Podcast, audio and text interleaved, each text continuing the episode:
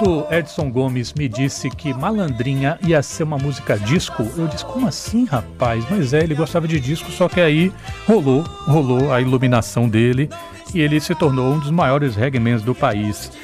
No Dia Nacional do Reggae, que é celebrado no próximo dia 11, na quinta-feira, você vai poder comemorar vendo um filme, Reggae Resistência, documentário sobre a história baiana do gênero jamaicano. O filme traz depoimentos não só do Edson Gomes, mas Cine Calmon, Nego Vieira, Gilberto Gil, Lazo, uma galera. Converso agora com a dupla que assina a direção, Cecília Amado, muito boa tarde, obrigado por ter vindo ao nosso estúdio, bem-vinda. Boa tarde, boa tarde a você que está aí nos ouvindo para falar desse tema maravilhoso que é o reggae. Obrigado também ao Pablo Oliveira, que também assina a direção do filme. Boa tarde. Boa tarde, boa tarde a todos. Gente boa, para começar, o que é o, o que é o documentário Reggae Resistência? É, reggae Resistência é uma homenagem, na realidade, ao reggae na Bahia. E ele vai falar, eu acho, o reggae nunca teve um espaço assim na mídia é, sempre foi marginalizado e a gente queria tratar o reggae assim com carinho, com emoção que merece. O gênero na Bahia é enorme, diverso, né? E a gente vai falar da história desses artistas é, que fizeram a história da música reggae baiana e até hoje fazem, mas também falar da cultura reggae, né? As pessoas que têm o reggae como um estilo de vida, como algo que é fundamental assim no seu dia a dia, na sua emoção. E quem não, não escuta um reggae, um Edson Gomes, um Cine Calmon, é, Adão Negro, né? Em, no seu momento de lazer, no ônibus, indo trabalhar. Então, acho que o reggae faz muito mais parte da nossa vida do que a gente se dá conta e foi por isso que a gente resolveu fazer o filme.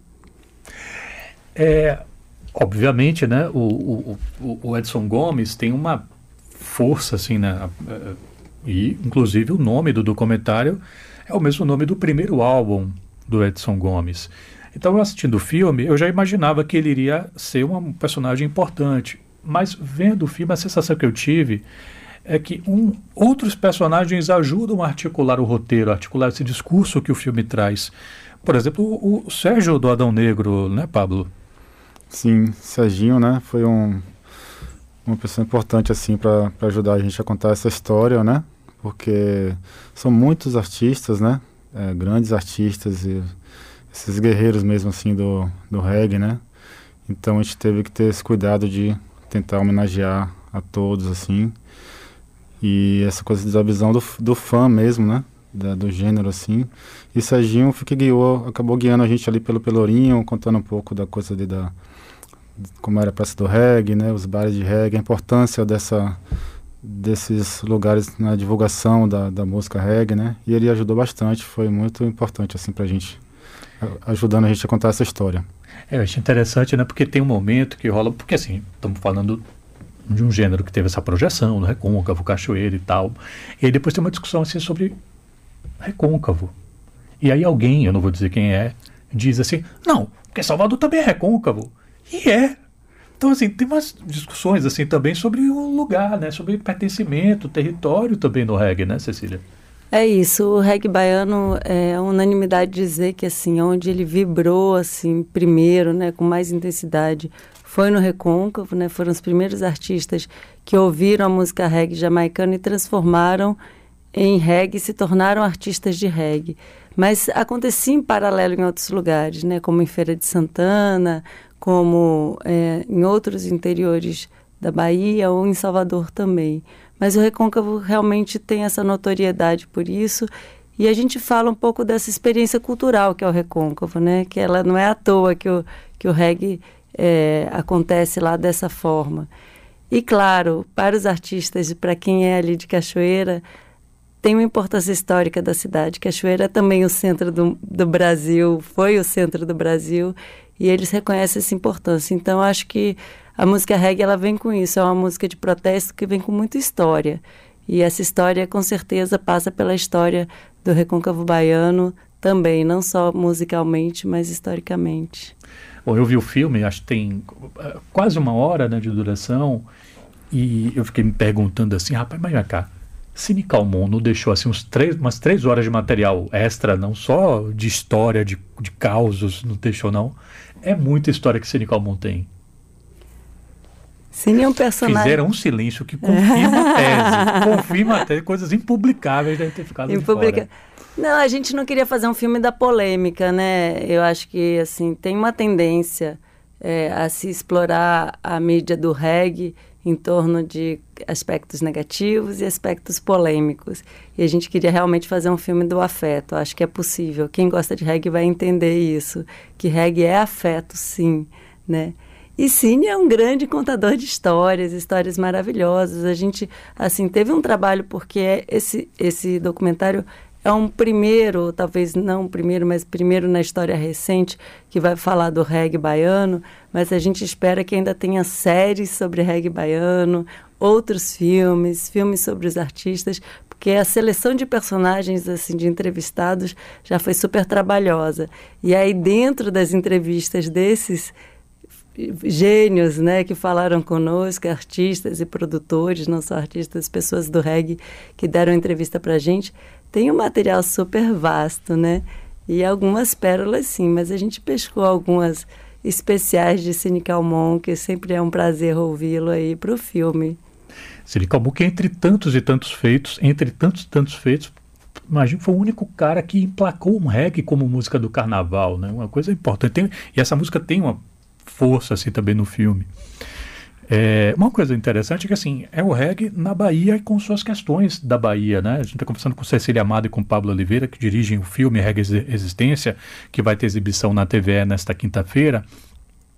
É, e, e, aí ele tem as suas questões é, daqui mesmo, né? Então, até algumas coisas que poderiam ser vistas talvez como contradições, mas que são o que nós somos como povo. Então, por exemplo, Edson Gomes louva no palco, mas é um cara evangélico. Da mesma forma, vocês têm ali os remanescentes né, que defendem né, o, o, o, uso, né, a descriminalização, mas são pessoas que têm uma ligação com a Bíblia também. Né? Então, assim, tem várias nuances que vocês conseguiram captar nesse filme.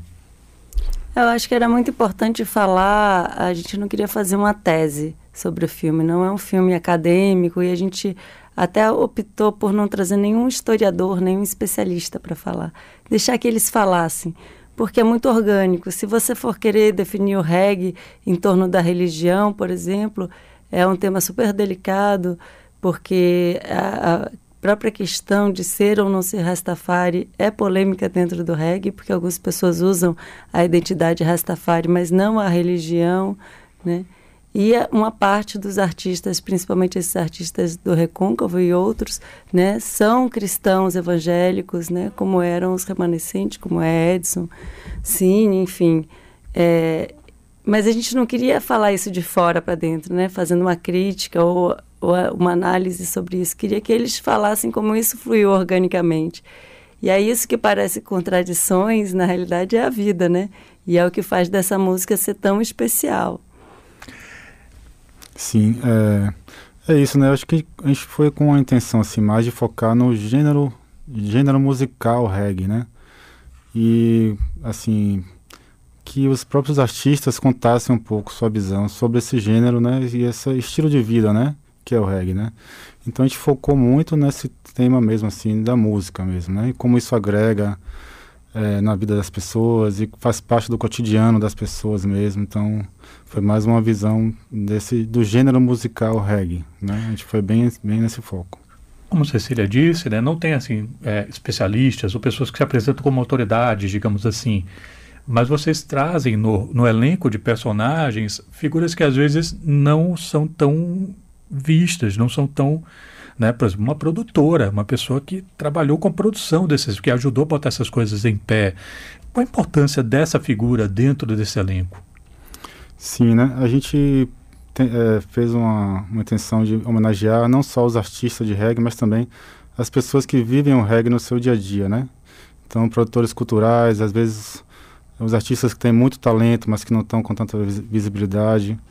É, então, a gente foi a gente tentou pegar um pouco de cada representação, assim, de cada área, para poder é, falar um pouco desse, dessa grandiosidade, assim, do reggae, né? Então a gente tentou pegar um pouquinho de cada, de cada segmento, assim. Bom, eu queria agradecer muito aqui pela vinda da Cecília Amado e também do Pablo Oliveira, que vieram falar um pouco sobre o filme Reggae Resistência E fiquem à vontade para convidar o povo para assistir. Estão todos e todas convidados. Eu acho que para quem é apaixonado por reggae, é, acho que é um momento de encontro. A gente queria fazer esse filme. Eu sempre faço filmes que eu quero ver, né? Histórias que eu queria ver na tela. Eu queria muito ver a história do reggae na tela. Então acho que você que é fã de reggae, está nos ouvindo, assista, né? A partir do dia 11, estreia na TVE, às 22 horas, depois reprisa dia 12, dia 14, depois no dia 20, então você vai ter a oportunidade de assistir. E mesmo quem não é super fã de reggae vai descobrir que é assistindo, pode ver também, porque é um momento de emoção, de se conectar com a nossa história, né? Então estão aí todas e todos convidados para para venham dançar esse reggae aí com a gente. Cecília Amado, Pablo Oliveira, muito obrigado. Saúde para vocês e para os seus. Muito obrigado pela oportunidade de a gente poder falar do filme. Vamos lá.